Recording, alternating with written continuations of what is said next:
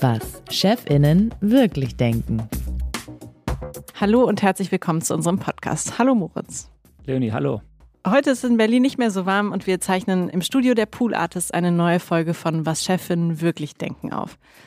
Unser Gast heute ist Chefin eines sehr glamourösen und altehrwürdigen Hauses. Es wurden Filme drüber gedreht. Mehr erzählst du gleich, Moritz. Moritz Müller-Wirth ist der stellvertretende Chefredakteur der Zeit und mein Name ist Leonie Seifert. Ich bin die stellvertretende Chefredakteurin von Zeit Online. Und in diesem Podcast sprechen wir mit Chefs und Chefinnen über Themen, die sie sonst nur ihrem Coach anvertrauen. Und wir versprechen, dass Sie, liebe Zuhörerinnen, auch als Mitarbeiterinnen was lernen, denn wir sind ja auch ein Service-Podcast. Auf alle Fälle. Herzlich willkommen, sage ich zu unserer Gästin. Unsere Gästin heißt Karina Ansos. Sie sind bekannt in der Branche, was über die Branche hinaus weltweit sehr, sehr vielen Menschen bekannt ist, ist ihr Arbeitgeber. Sie sind seit Oktober 2022 Chefin des berühmten Berliner Hotels Adlon. Die beeindruckende Biografie, ihre berufliche Biografie, ist, wenn man sie so liest, ein Who is Who der berühmten Hotels. Es beginnt im Atlantik in Hamburg und führt über eine lange Zeit im Kempinski im chinesischen Suzhou und danach auch einige Jahre in Shanghai. Dann sind sie wieder nach Deutschland gekommen und bevor sie in Berlin jetzt sich niedergelassen haben, waren sie auch lange Jahre Chefin des Kempinski Hotels in Frankfurt. Noch einmal ein herzliches Willkommen. Schön, dass Sie Zeit finden, mit uns zu sprechen. Herzlichen Dank für die Einladung, freut mich sehr. Und sagen Sie, Sie wohnen im Adlon am Brandenburger Tor? Richtig. Ich lebe und arbeite im Hotel in jenem berühmten Hotel, und damit nähern wir uns schon dem Thema der heutigen Podcast-Folge, arbeiten 318 Fest- und Teilzeitangestellte und 97 Aushilfen. Diese Angestellten kommen, und wir nähern uns weiter unserem Thema, aus 60 unterschiedlichen Nationen und sprechen, das wurde alles aufmerksam und präzise recherchiert, 49 unterschiedliche Sprachen. Zuletzt, und jetzt sind wir fast schon mittendrin in unserem Thema, kommt eine weitere Unterteilung. Ohne Aushilfen beschäftigt das Adlon 160 Mitarbeitende der sogenannten Gen Z, also jener Menschen, die, je nach Definition, zwischen 23 und 29 Jahre alt sind.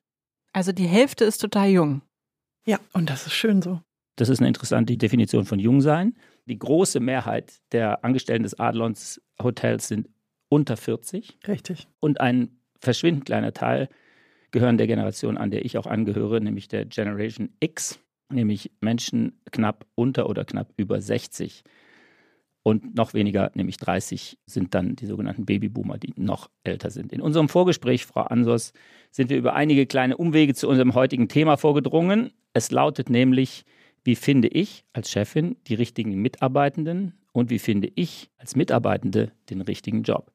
Ein besonderes Augenmerk, daher die längere Anmoderation, soll dabei auf die Diversität von Teams, die Herausforderungen, die damit zusammenhängen und aber auch die Chancen gelegt werden. Wie viele Sprachen sprechen Sie selbst, Frau Anders? Ich spreche vier. Und wie viele Sprachen sprechen Sie an einem ganz normalen Arbeitstag? Zwei. Die da wären? Deutsch und Englisch. Damit kommen Sie rum bei, ich muss jetzt nochmal auf meinen Zettel gucken. Nicht nochmal die Zahl sagen. Bei 49 ja, unterschiedlichen doch, Sprachen. Also es gibt dann unterschiedlich mal Französisch, dann zusätzlich noch ein bisschen Spanisch. Sie sind in Frankreich geboren. Ich bin in Barcelona geboren und in Frankreich und in Norddeutschland aufgewachsen. Das heißt, Sie sprechen noch Spanisch und Französisch. Mich hat das Chinesische mehr beeindruckt, als ich ja, den äh, Wikipedia-Eintrag gelesen habe. Ja, das geht auch. Okay, Sie kommen aber mit Deutsch und Englisch durch. Wunderbar. Das Führungszeugnis. Ja, jetzt möchten wir Sie ein bisschen als Chefin kennenlernen und ich lese Ihnen jetzt zehn Aussagen vor. Mhm. Sie kennen das vielleicht schon zehn Aussagen und Sie sagen auf einer Skala von 0 bis 10, wie sehr diese Aussage zutrifft. 0 trifft überhaupt nicht zu, 10 trifft total zu und alles dazwischen ist möglich. Als Führungskraft machen Sie täglich Ansagen. Sieben. Sie sind für Ihre Mitarbeitenden immer erreichbar. Zehn. Also volle Erreichbarkeit. Ihre Mitarbeitenden haben nach einem Gespräch mit Ihnen meistens bessere Laune als vorher. Fünf. Wir können es leider nicht überprüfen. Sie werden nie laut. Fünf. Sie melden sich nie aus dem Urlaub. Ho. Wo macht man eigentlich Urlaub, wenn man eh im Hotel wohnt? Definitiv nicht im Hotel, sondern ganz schön und im, im Häuschen. Okay, aber Sie melden sich ab und an mal. Ja. Bei Bewerbung ist der erste Eindruck, den Sie von einer Kandidatin haben, entscheidend. Fünf, sieben, Sie hören auf Ihr Bauchgefühl bei Einstellungen. sieben. Sie finden es völlig okay, wenn ein Bewerber im Vorstellungsgespräch sagt, dass er bald ein Sabbatical machen möchte. Vier. Also Sabbatical kommt nicht so gut an, wenn man sich im Athlon bewerben möchte. Teilzeit ist grundsätzlich ein gutes Modell. Sieben. Zur Not muss man aber auch mal eine Nacht durcharbeiten. Drei. Man muss in so einem Hotel nicht so häufig eine Nacht durcharbeiten. Man muss es gut organisieren. Dann muss man das nicht machen. Wenn ein Mitarbeiter oder eine Mitarbeiterin einen Fehler zum zweiten Mal macht, sind sie null tolerant. Sieben. Das Führungszeugnis.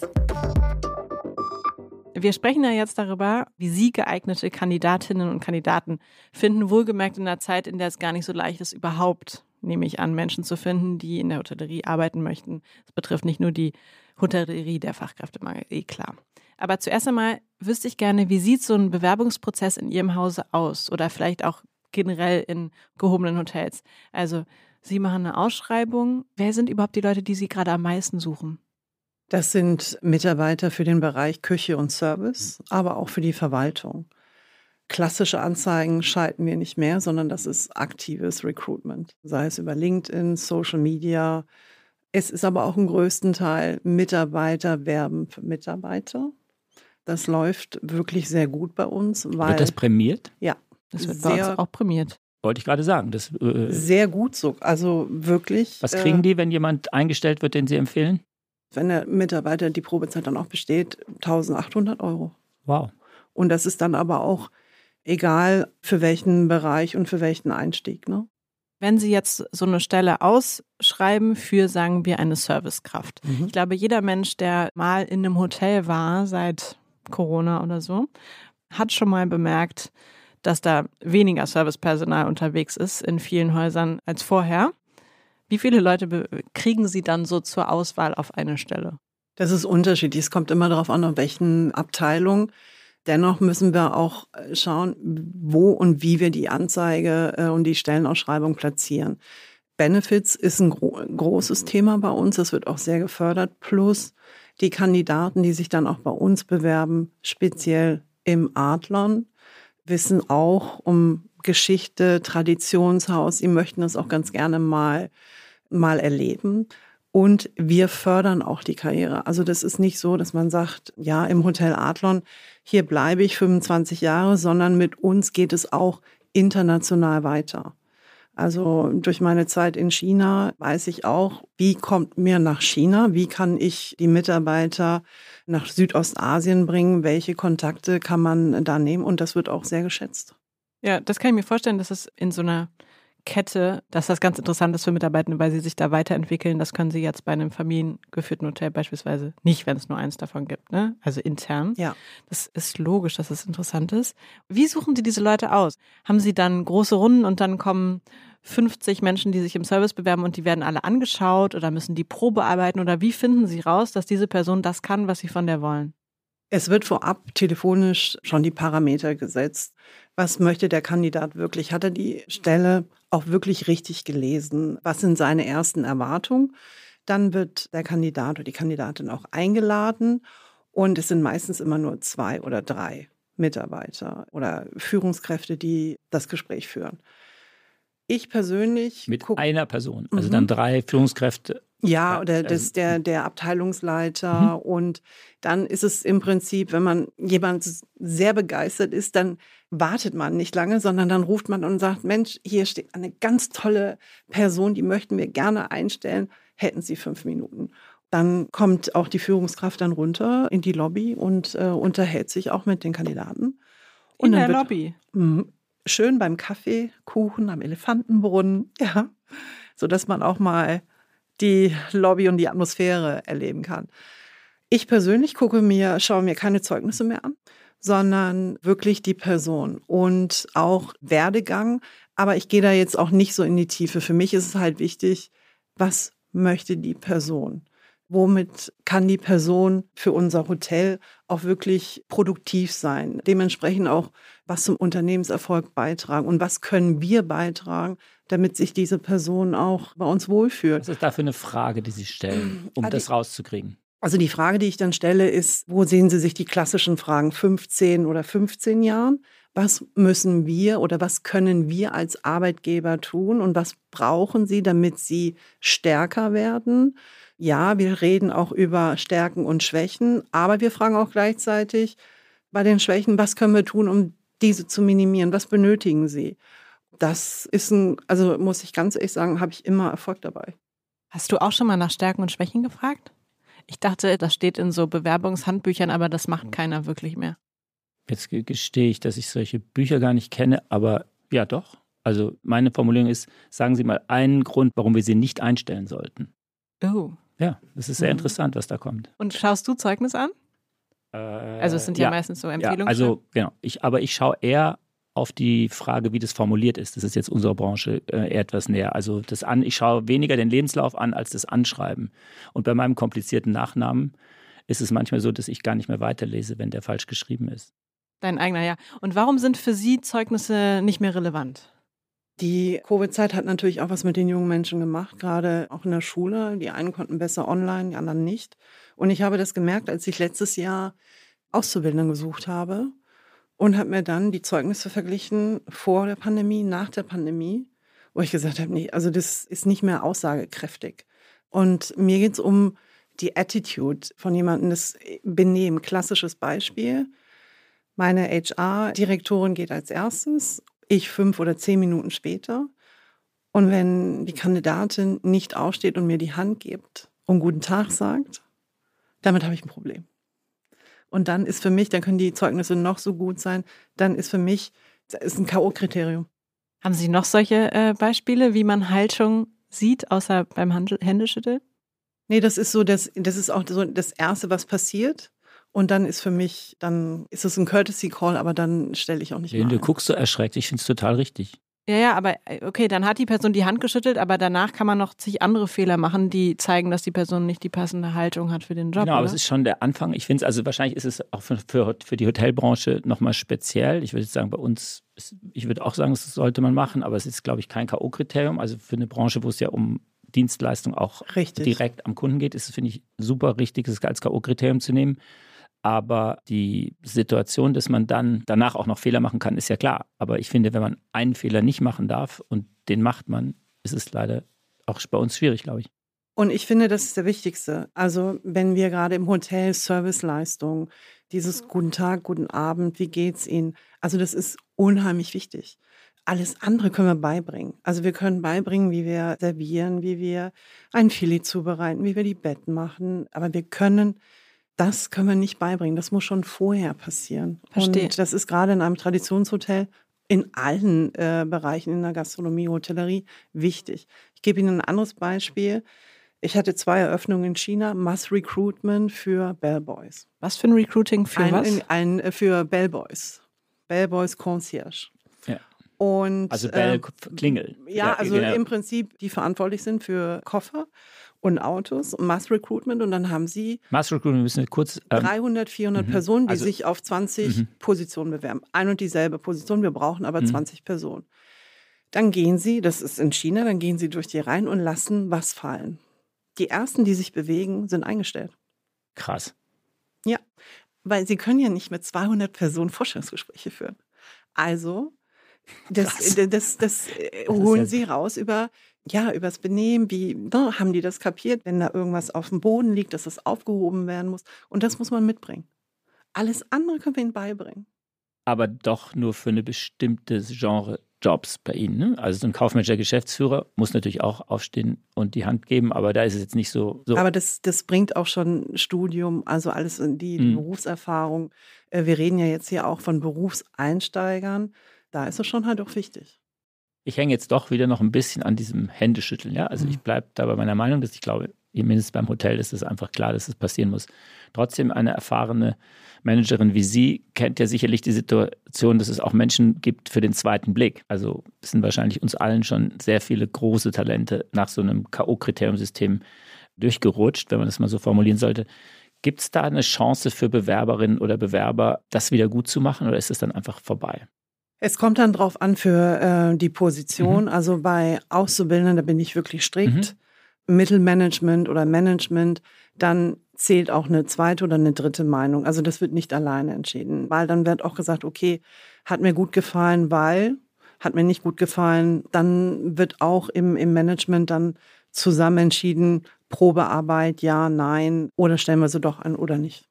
Der Fußballtrainer Jürgen Klinsmann hat mal sinngemäß gesagt, mein Team besteht nicht aus den elf besten Spielern, sondern aus den elf Spielern, die am besten zusammenpassen. Lässt sich das, was Qualifikation und Einstellungssituation betrifft, auch auf Ihr Haus oder Ihre Branche übertragen, dass Sie nicht für jede Position unbedingt die oder den Besten verpflichten, sondern die Homogenität oder auch Diversität des Teams eine übergeordnete Rolle spielt? Letzteres schon, die Vielfalt, Diversität und wie wir als Team arbeiten. Und das ist, wird immer wichtiger. Also klassische Hierarchien haben wir nur auf dem Papier. Es ist wirklich eine Lean-Struktur, die wir haben und wir, wir arbeiten zusammen. Und das finde ich auch gerade bei uns sehr spannend und jetzt auch in Berlin, weil das ist so international. Ja, also das ist eine spannende Zeit. Aber zurückzukommen auf Jürgen Klinsmann würde jetzt nicht 100 Prozent aufs Adlon passen. Ja, Eben Moritz kommt immer mit diesen Fußballvergleichen. Also ist der, ich bin auch ein ja das Leben. Ja. Du kennst das ja. Aber das mit den flachen Hierarchien oder einer Lean-Struktur müssen Sie uns nochmal genauer erklären. Ich habe das durchaus auch in der Recherche gelesen, dass Sie das häufiger sagen. Aber wie funktioniert das praktisch? Also allein in der Küche zwischen dem Küchenchef und den Menschen, die da noch so arbeiten, das doch, so wie ich das kenne, streng hierarchisch. Da macht einer Ansagen, das hat ja auch Sicherheitsgründe. Wir hatten mal eine, eine Spitzenköchin hier, die hat gesagt, na klar muss ich als Küchenchefin auch mal schreien, heiß, damit alle halt wegspringen. Vielleicht ist das kein gutes Beispiel für Hierarchie. Aber sie sagte, es hat auch es hat triftige Gründe, warum es eine klare Hierarchie in einer Küche braucht. Was bedeutet, Sie haben in Ihrem Hotel die Hierarchie nur auf dem Papier? Wir haben eine Open Door Policy. Bei mir kann jeder ins Büro kommen, vom Azubi bis hin zum Manager. Ich mag das auch, ich brauche auch diese Konversation. Gehen wir jetzt mal in die Küche. Ja, da gibt es die Hierarchien, je nachdem, auf welchem Posten gerade gekocht wird. Weil da ist das Arbeiten so, das muss präzise sein. Der Gast steht, ist draußen und um 13 Uhr möchte er ganz gerne essen. Um 13.30 Uhr da ist es halt nochmal ein anderes Thema. Aber ansonsten ist man auch viel unterwegs im Hotel, in der Operative. Und ich möchte schon ganz gerne wissen, was macht unser Supervisor im Housekeeping? Wie geht's dem heute? Daher meine ich auch die Lean-Struktur. Es wird aber nicht so passieren, dass wir jetzt hingehen und sagen, wir übergehen das Mittelmanagement und machen eine Ansage an Housekeeping oder Public Area zu sagen, nee, das wird dann äh, dementsprechend auch gemeinsam gemacht. Und es gibt ja schon auch immer einen Teamleiter oder ich weiß nicht, wie, die, wie das bei Ihnen hieße dann. Abteilungsleiter. Excom-Team. Ja, das sind immer so tolle Begriffe. Die müssen doch schon auch mal Entscheidungen treffen, oder? Die dürfen sie auch. Das, müssen sie? Sollen sie? Sie müssen, sie dürfen, sie können. Sie können auch alleine Entscheidungen treffen. Das ist überhaupt nicht das, da gibt es äh, überhaupt kein Problem. Sie sind dafür auch eingestellt worden. Das wird aber auch vorher zusammen in unser KPIs, auch ein schönes Wort, Unternehmensziele ja auch dargelegt und festgehalten und danach arbeiten wir auch. Aber wir arbeiten immer als Team. Wir kennen unsere Ziele fürs Haus, nicht nur die Zahlen, sondern Qualitätszahlen, Mitarbeiteranzahl, Zufriedenheit. Das kommt alles, ist alles bei uns auch dementsprechend verankert. Machen Sie das transparent? Ja. Das heißt, alle Mitarbeiter wissen, wie es allen Mitarbeitern geht. Ich muss jetzt doch nochmal auf diese herrlichen Zahlen, die ich nicht ganz, wie man gemerkt hat, auswendig gelernt hatte, aber dann etwas stockerig abgelesen habe. Diese auffällige Juniorigkeit in ihrem Team. Jetzt haben wir ja schon darüber gesprochen, dass diese Gen Z ja ein bisschen andere Vorstellungen hat, möglicherweise von dem, was die Arbeit und was das Leben ist und was die Schnittmenge vor allem. Wenn sich jetzt Menschen bei Ihnen bewerben, und Sie haben ja in, in dem Spiel der Fragerunde, in der wir Sie besser als Chefin kennenlernen, wird auch gesagt, dass es da manchmal schon Werte gibt, die nicht so bei 10 liegen, was die Toleranz betrifft, was Elternzeit und so betrifft. Wie macht sich das jetzt in dem Recruiting? Elternzeit bemerkt? hatten wir heute nicht drin. Es ging um Sabbatical. Da, da war Frau Ansas nicht begeistert, aber Elternzeit ja. Du bist so aufmerksam nicht. heute, Leonie. Ich bin begeistert. Also völlig richtig. Manchmal heißt die Frage Elternzeit, diesmal hieß sie Sabbatical. Ja, aber Sabbatical, die Frage ist ja auch im ersten Gespräch. Ich bin grundsätzlich sehr offen für Sabbatical, auch Elternzeit, überhaupt kein Problem.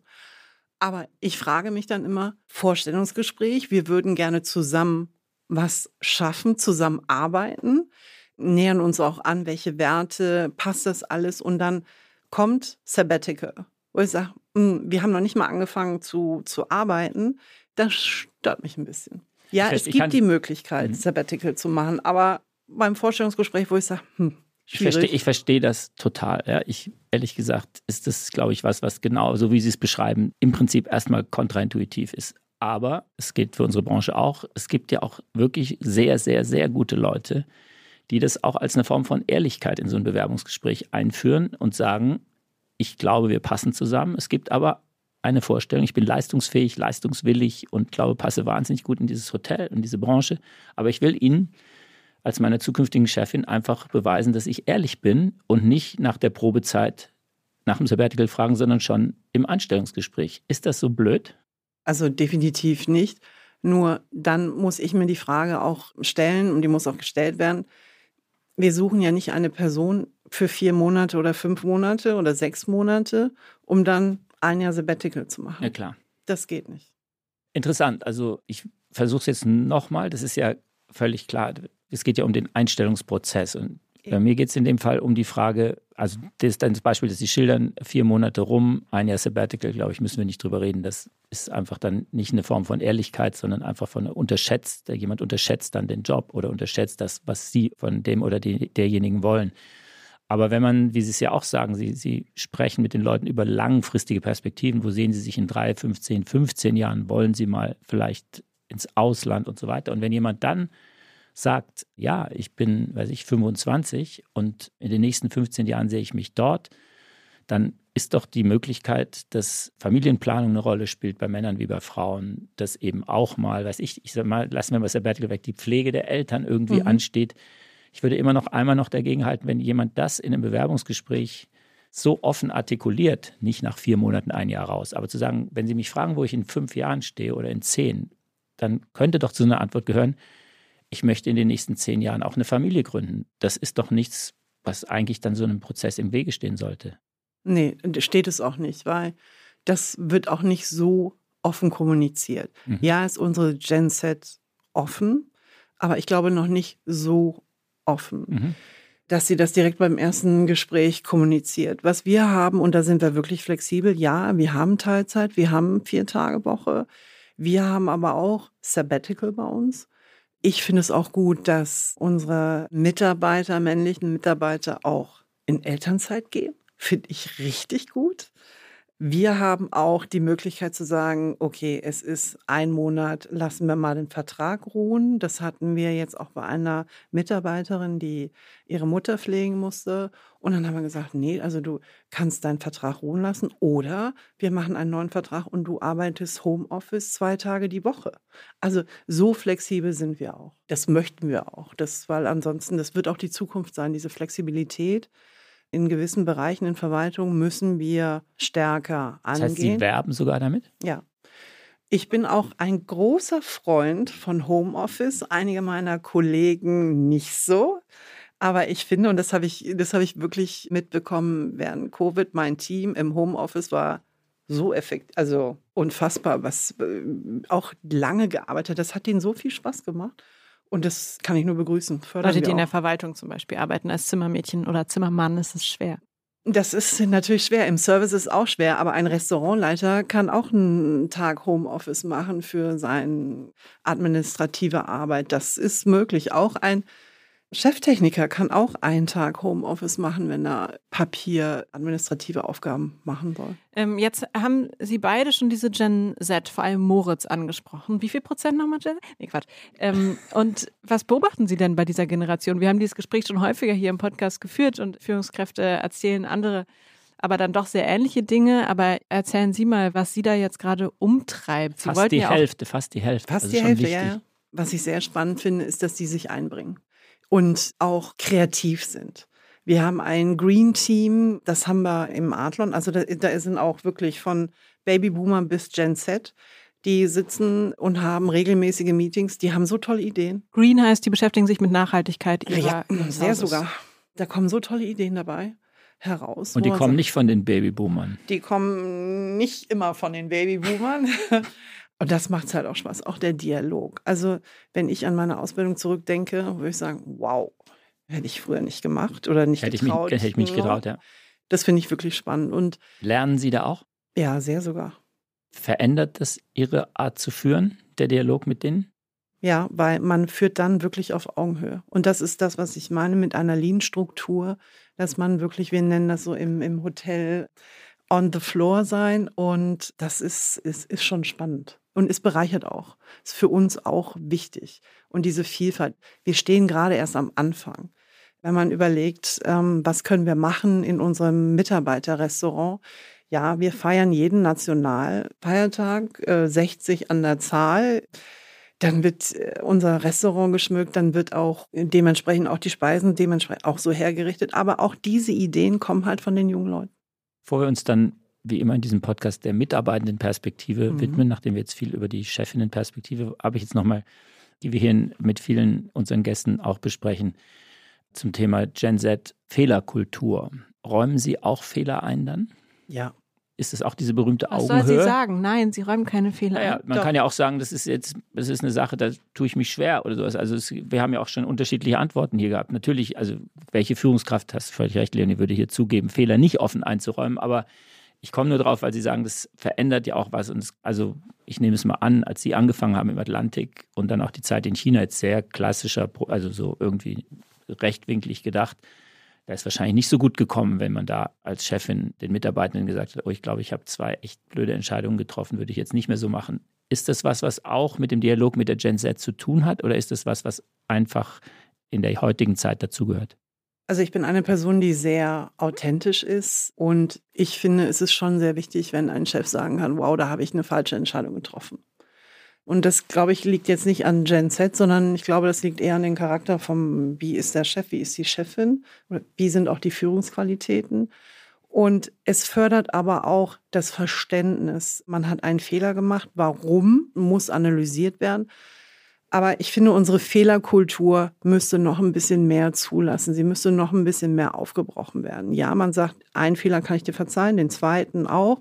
Deswegen hatte ich auch, ich weiß nicht, die Zahl sieben mit der, mit Tolerant beim dritten Fehler denke ich immer, wow, haben wir das nicht richtig erklärt? Also da fehlt, dann, da muss man immer die Selbstreflexion nehmen und sagen, gut, an wen lag es denn? Was ist so ein Fehler, den die Leute häufiger gerne machen? Vielleicht das Zimmer wurde vergessen zu reinigen, zu spät gereinigt. Die berühmte Currywurst ist nicht an meinen Tisch gekommen. Ich habe 20 oder 30 oder 40 Minuten länger gewartet. Das sind so Fehler. Es gibt aber auch Fehler, die passieren, die Monitor tun sie schon richtig weh. Das kann einmal passieren, da muss der Fehler aufgearbeitet werden und dann muss auch gefragt werden, an wen liegt es denn? Haben wir die Aufgabe nicht richtig kommuniziert? Haben wir nicht die richtigen Möglichkeiten, die richtigen Tools, das Equipment den Mitarbeitern an die Hand gegeben? Haben wir das Ziel nicht richtig erklärt? Also da muss ich sagen, müssen wir besser werden, dass wir sagen, liegt es an uns oder an den Mitarbeiter. Und das ist diese Fehlersuche, müsste man auch nochmal begutachten. Wirklich, es liegt nicht nur immer an, an der neuen Generation, sondern wie haben wir es dann richtig kommuniziert. Wie viel Vertrauen ist eigentlich möglich und wie viel Kontrolle ist nötig? Also äh, Sie sagten gerade, das Zimmer ist äh, nicht gemacht oder, oder nicht richtig gemacht. Kontrollieren Sie solche Dinge? Ich persönlich nicht, aber mein Mitarbeiter, also unsere Mitarbeiter, unser, unser Management, unsere Hausdame, das ist auch seine, seine Aufgabe. Das muss er kontrollieren. Und haben Sie den Eindruck, über die Jahre, Sie haben jetzt äh, eine lange Karriere in der Hotellerie, hat sich das irgendwie verbessert? Werden die Leute besser da drin, Zimmer auf den Punkt zu machen oder werden die da schlechter drin? Merken Sie irgendwie eine, eine größere Disziplin oder eine geringere? Was ich merke, wir werden schneller durch die Technologie. Also früher hat man ja noch schön mit Zettel und eingetragen, wer macht welches Zimmer, welche Etage. Heute ist es alles per App, das geht also reibungslos. Und das äh, finde ich auch wirklich sehr schön zu sehen. Das beantwortet aber in Wirklichkeit nicht meine Frage. Ne? Also wie verändern sich Mitarbeitende? Das wollte ich wissen am Beispiel, wie gut sind die Zimmer gemacht? Da liegt es wieder am Training. Also das, das mhm. geht nicht umher zu sagen, liegt es an Gen Z, Babyboomer. Das mit dem Zimmer ist übrigens ein tolles Beispiel, weil das hat sich gar nicht verändert. Die Betten werden immer gemacht, die Dusche wird immer sauber gemacht, neue Handtücher. Das ist über die, solange es die Hotellerie ja gibt, immer geblieben. Was sich verändert hat, sind die Uniformen. Wir servieren nicht mehr im Frack und weiße Handschuhe. Das gibt's nicht mehr. Wir lockern auch Grooming-Standard. Wenn vor 50 Jahren oder 40 Jahren ein Barmanager tätowiert war, mm, das war schon sehr, das konnte man sich nicht vorstellen. Heute ist es hip.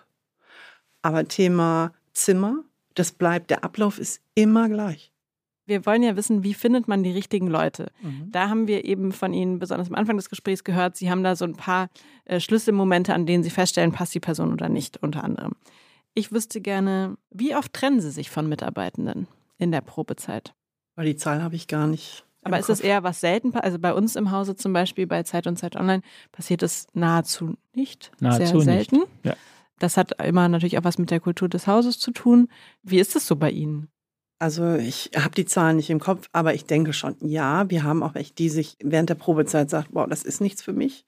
Oder wir auch sagen, hm, das ist nicht so. Ah, beidseitig. Ja.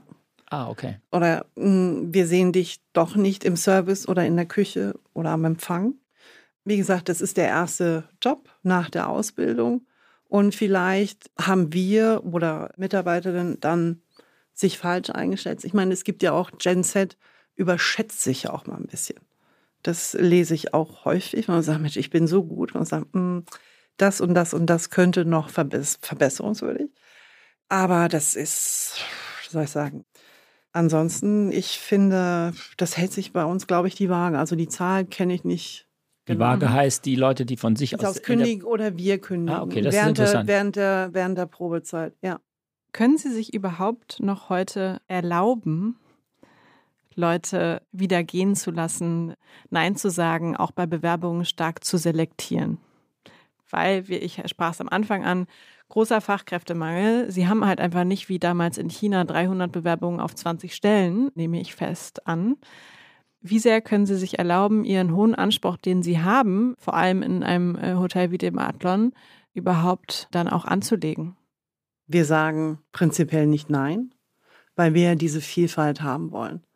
Und ich glaube, was ich auch eingangs gesagt habe, ist so, wir möchten die richtige Person, hire for attitude. Und wir haben auch Mitarbeiter, die keine Ausbildung gemacht haben. Aber man kann denen alles beibringen. Es geht um die Einstellung. Es geht darum, habe ich Lust drauf? Möchte ich da weiterkommen? Das ist so, auch die Spaß zu haben, weil das, dieser Funke springt auch bei unseren Gästen über. Wir sagen von vornherein nicht, dann ist, es sei denn, jemand möchte einen Job haben, Manager. Kommt von der Schule, vom Studium, Manager. Wird nicht funktionieren. Vielleicht passt eine Assistant-Rolle besser. Vielleicht ist es doch erstmal ankommen, einzusteigen ins mhm. Berufsleben und dann sagt man, wir können einen Karriereplan erstellen. Bei uns heißt es Flourish-Programm. 18 Monate geht dieses Programm und dann hat man definitiv eine Assistant-Stelle bei uns. Sie sagen, Sie machen Hire for Attitude. for Attitude. Es geht Ihnen darum, was für eine Haltung die Leute haben und dass die brennen, die wollen da was bei Ihnen machen und so.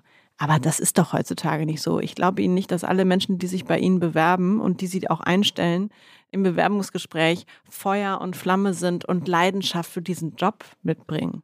Also ich glaube, wer sich in der Gastronomie, Hotellerie heutzutage bewirbt, glaube ich schon, dass die Person auch weiß, was da auf sie zukommt. Definitiv. Und sonst kriegen sie das raus. Sonst kriegen wir es raus. Okay, das ist spannend, weil das ich, ich will jetzt nicht so tief in die Klischeekiste greifen, aber ich stelle schon in meiner deutlich kürzeren äh, Führungszeiterfahrung fest, dass sich die Bewerbungsgespräche doch verändern und die Leute da eben eher so mit fordernder Haltung sitzen und und gar nicht mehr kommen und so total brennen. Natürlich, Zeit Online ist eine tolle Marke, die Zeit ist eine tolle Marke. Ich glaube, es hat ja. auch eine, eine Strahlkraft vielleicht, aber, aber da verändert sich schon was. die sagen, ihr wollt mich. Ja, wenn wir auf dieses Active Recruitment, wir haben aber auch, was Sie eingangs gesagt haben, auch die Benefits und Sie Was dürfen überhaupt für Benefits? also Benefits. Es gibt zum Beispiel, wir bieten auch Teilzeit Sabbatical nach einigen, ich sag mal nach einem Jahr. Und es sind Mitarbeiterreisen, die ganz normal, die klassische Bahncard und so weiter. Wir haben noch zusätzlich Benefits, wenn fünf Jahre, drei Jahre da, gibt's mehr Urlaub. Ja, Ähm, Ausland vor allem, Karrieremöglichkeit im Ausland, ja, das ist schon. das gehört auch alles mit dazu. Also das um mal, und klar, nur um ein paar Punkte zu nennen. Aber nochmal zurückzukommen zu Ihrer Frage. Ich glaube schon, dass Adlon eine, eine, wie Sie sagten, eine Stahlkraft hat. Man ist halt auch overwhelmed und man weiß schon, wo man ist und wo man sich bewirbt und was auch erwartet wird. Und, ich, und wir sind auch sehr klar in der Kommunikation mit dem Bewerber.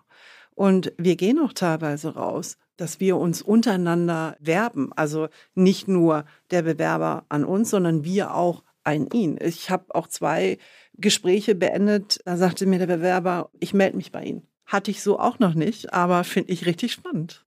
Hm. Gibt es tatsächlich bei uns auch öfter jetzt, muss man sagen. Aber Leonie, ich finde schon dieses, also weil du es gerade gesagt hast mit dem Brennen, klar, also kennen wir alle, dass Leute sa sagen, ihr wollt mich und ich habe sonst wie noch Die sagen das natürlich nicht so, ne? Ich hab das ausstrahlen. paraphrasiert, ja. Aber ich finde schon, dass es auch unser Job ist und ich habe versucht es auch immer, dass man schon rauskriegt, ob die Leute brennen. Also, dass die was mit der Marke und dem Job zu tun haben. Wenn das zu sehr ins Gegenteil umschlägt, so eine Anspruchshaltung, finde ich, eignet sich das wirklich nicht. Also klar, wir haben, wie das Adon wahrscheinlich auch, zwar auch weniger Leute als noch vor fünf Jahren äh, zur Auswahl für Jobs, aber immer noch genug. Das ist, glaube ich, ein, großer Luxus, gilt vermutlich fürs Adlon auch. Aber dieses, dass da irgendwas sein muss, was auch eine Vorbehaltslosigkeit ausstrahlt, ein Ich will, finde ich schon eigentlich ein Aspekt, der mir jedenfalls bei solchen Gesprächen auch immer wichtig ist, das auch rauszuhören oder raus notfalls auch rauszuholen. Weil wenn, da, wenn das nicht da ist, glaube ich, schlecht.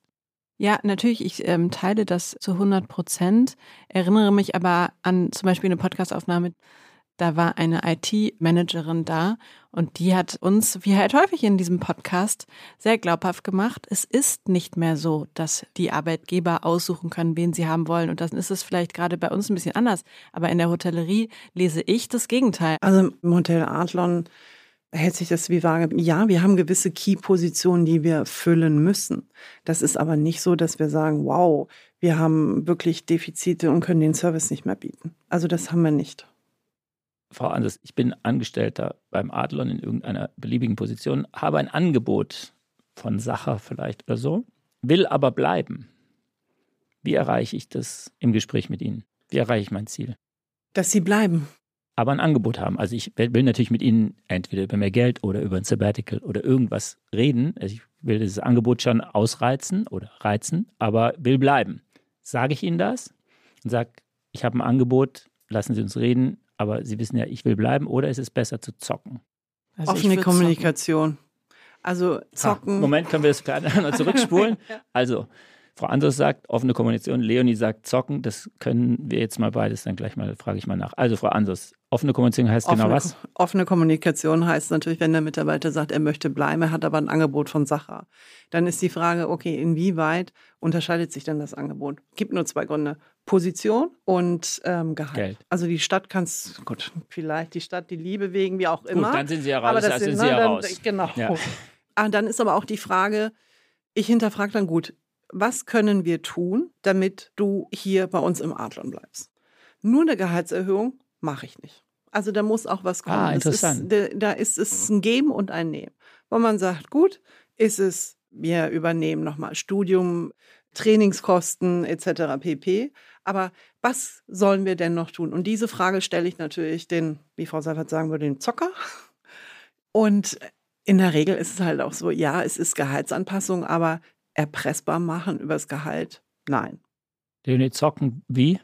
Ah, Ich glaube, Frau Anders und ich liegen gar nicht auseinander. Schien aber auch. wenn ich von vornherein sage, ich habe ein Angebot, aber ich will eh bleiben, dann gut, dann interessiert mich auch nicht, dass du ein Angebot hast.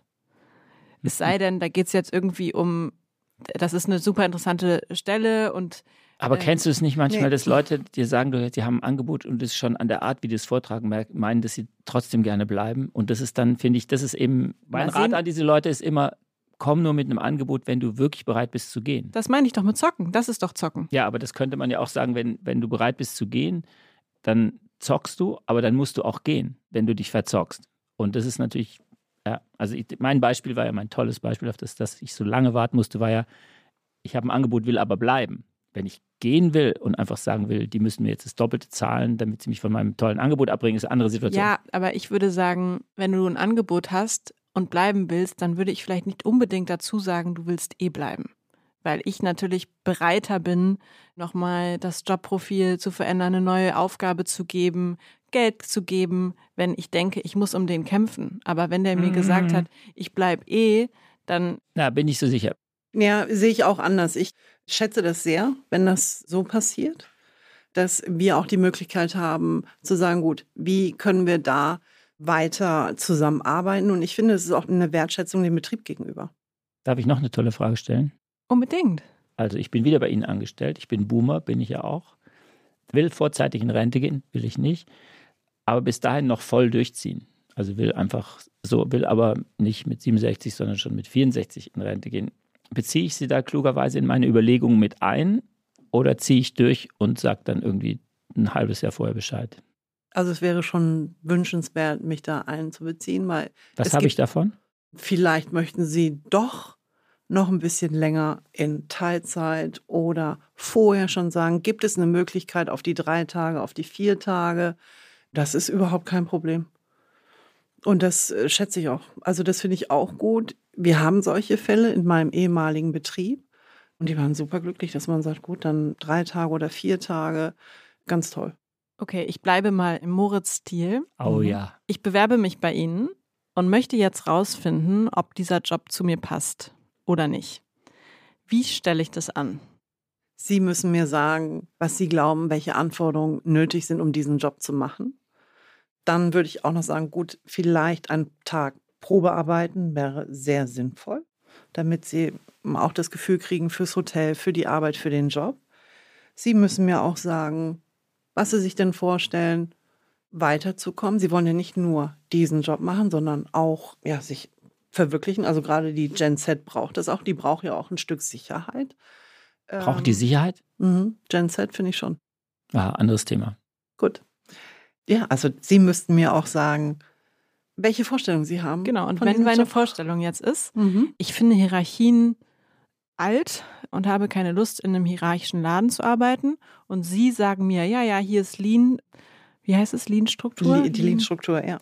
Flache Hierarchien. Woher weiß ich denn, ob das stimmt und was Sie verstehen unter flachen Hierarchien? Das können Sie rausfinden, indem Sie einen Tag Probe arbeiten und sich dann auch mit Ihrem direkten Vorgesetzten auseinander, auseinandersetzen, respektive sich auch mal unterhalten. Ist es denn wirklich so? Würden Sie mir empfehlen, dass ich dann im Team einfach mal rumfrage und Auch im? Team? Das ich Also Sie können auch im, klar, man muss ja auch schauen, passt es wirklich, passt, wie sagt man so schön, das Environment zu mir, der Umfeld zu mir, das Arbeitsklima. Das kann man ja auch schon gut rausfinden, indem man auch das Team innerhalb der Abteilung auch fragt. Ich finde das also sehr also legitim. Sollte ich bei so, wie würde man das nennen, Arbeitgeberbewertungsportalen, ist Kununu, würde man das Ja. so bezeichnen, soll ich da nachgucken? Da können Sie auch gerne nachgucken. Es gibt gute, es gibt sehr gute Bewertungen, es gibt weniger gute Bewertungen, aber das ist auch legitim. Das ist eine Plattform für Meinung, freie Meinungsäußerung. Jetzt kommt wieder so eine Frage in der Kategorie Fehler zugeben. Eigentlich Plattitüde, weil niemand klugerweise sagen würde, er gibt keine Fehler zu. Trotzdem, wenn in so einem Gespräch jemand Ihnen so drei Sachen sagt, die er total falsch findet an der Philosophie des Adlon, wie kommt es an? Hat bis dato noch keiner gesagt.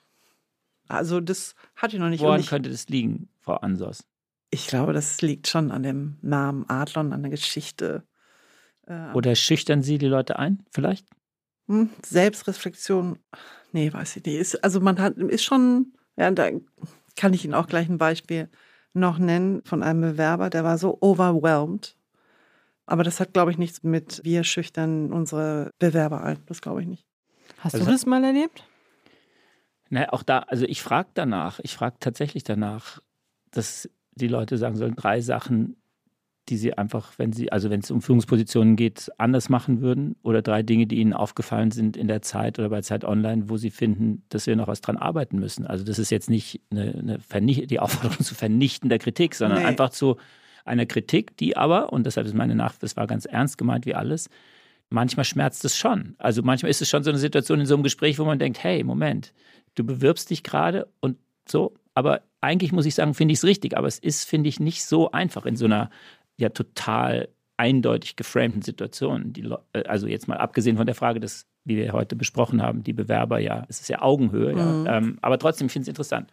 Ja, nur beim Bewerb also beim Bewerbungsgespräch kommt es nicht, nicht auf. Die Fragen oder auch die Äußerungen sind dann bei uns in der, in der Mitarbeiterumfrage, in der jährlichen Mitarbeiterumfrage. Okay. Da kommt es wirklich zur Sprache. Und das das fördern wir auch. Das ist ja genauso wie heute mein, mein Meeting mit Skip-Level-Meeting. Wir haben, äh, wir haben Abteilungsleiter-Meeting. Wir haben Skip-Level müssen Sie nochmal erklären. Skip-Level ist mein schönes Mittagessen mit äh, meinen Mitarbeitern aus Küche, Service, Housekeeping, aus allen Bereichen, die auch gerade angefangen haben zu arbeiten. Und dann gibt es einen Austausch. Es gibt konstruktive, es gibt tolle Kritiken, was können wir besser machen. Und das wird auch abgefragt. Mhm. Aber im Vorstellungsgespräch kommt das nicht zur Sprache. Was kam heute im Skip-Meeting als Frage, die Sie mitgenommen Kann haben? Kann ich Ihnen sagen. Und zwar, das Kassensystem in unseren Restaurants müsste definitiv überarbeitet werden, weil die Service-Mitarbeiter mir gesagt haben, sie brauchen zu lange an der Kasse und sind dafür weniger am Gast. Und das ist IT. Also das ist, und das ist ein Problem, das kann man wirklich schnell lösen. Was sollte ich im Bewerbungsgespräch auf keinen Fall fragen? Sie dürfen alles fragen. Es gibt heutzutage keine Frage, die nicht gestellt werden sollte. Gibt es Fragen, die die Chance, eingestellt zu werden, mindern? Nein. Naja, doch, diese bettige Frage hatten wir ja schon als ja, Beispiel, also, aber nicht nochmal darüber reden, das hatten wir. Aber es kommt darauf an, ist es möglich, bei Ihnen Sabbatical zu machen? Ja, es ist möglich. Aber ich will nach vier Monaten ein Jahr ist, weg. Ist, na, darf ich ist, das? Geht nicht. Okay, haben wir nicht. verstanden. Jetzt nochmal, ich springe nochmal zurück weil mich das persönlich interessiert. Ein Gast von Ihnen, also jetzt nicht ein Stammgast, sondern ein Gast, der da ist, beschwert sich über eine Servicekraft, über einen Zimmermann oder ein Zimmermädchen, über einen Rezeptionisten, eine Rezeptionistin. Wie reagieren Sie in beide Richtungen? Ich höre mir beide Seiten an, das ist klar. Und es kommt darauf an, wie emotional ist der Gast, ganz wichtig. Wenn also, der sehr emotional ist, heißt es was? Schreiend in der Lobby. Der, Dann hat er verloren reagiere ich sehr sensibel. Rückfrage, und der schreit ja dann in der Lobby erstmal wahrscheinlich vorne, während der an der Rezeption steht und dann werden Sie angerufen, müssen da hinkommen oder wie läuft das ab? Nee, aber man, also wir haben äh, schon die Reports, also wenn es wirklich, wirklich schlimm ist. Und Mitarbeiter wissen auch, ich stehe da vor den Mitarbeitern. Schreiend in der Lobby ist für mich ein No-Go. Geht nicht. Und das genau war die Chefinnenfrage. Wo stehen Sie da buchstäblich? Da muss ich sagen, und es kommt dann immer gut, hier ist die Chefin persönlich und es wird nicht in der Lobby rumgeschrien. Und nicht meine Mitarbeiter. Also das lösen wir anders. Und ruhige, sachliche Kritik? Ja. Nehmen Sie an und dann, ja. wie geht dann der Weg? Dann, dann höre ich mir beide Seiten mhm. an. Es ist halt, man muss auch fragen, was war dem Gast wichtig, was wir nicht liefern konnten? War das, fehlte die Empathie? Hat es nicht verstanden? Gab es wirklich Kommunikationsfehler? War es nicht schnell genug? Aber das sind Sachen, die kann man wirklich wieder auch richtig stellen. Herzlichen Dank. Vielen Dank. Das Vielen war Dank. eine Folge unseres Podcasts, was Chefinnen wirklich denken. Eine besonders spannende Folge, wie ich fand. Vielen Dank, Frau Ansos, dass Sie sich die Zeit genommen haben und sich auch auf dieses ich fand, sehr lebendige und für unsere Hörerinnen und Hörer sicherlich sehr ertragreiche Gespräch eingelassen haben. Wenn Sie, liebe Zuhörerinnen und Zuhörer, uns ein Thema vorschlagen wollen oder eine Gästin oder einen Gast spannend, ähnlich spannend wie die heutige Gästin, von dem Sie schon immer wissen wollten, was Chefs oder Chefinnen wirklich denken, schreiben Sie uns gerne und gerne können Sie uns auch Feedback schicken, was wir besser machen können. Das alles an die E-Mail-Adresse chefinnen.zeit.de. Vielen Dank fürs Zuhören. Danke sehr. Tschüss.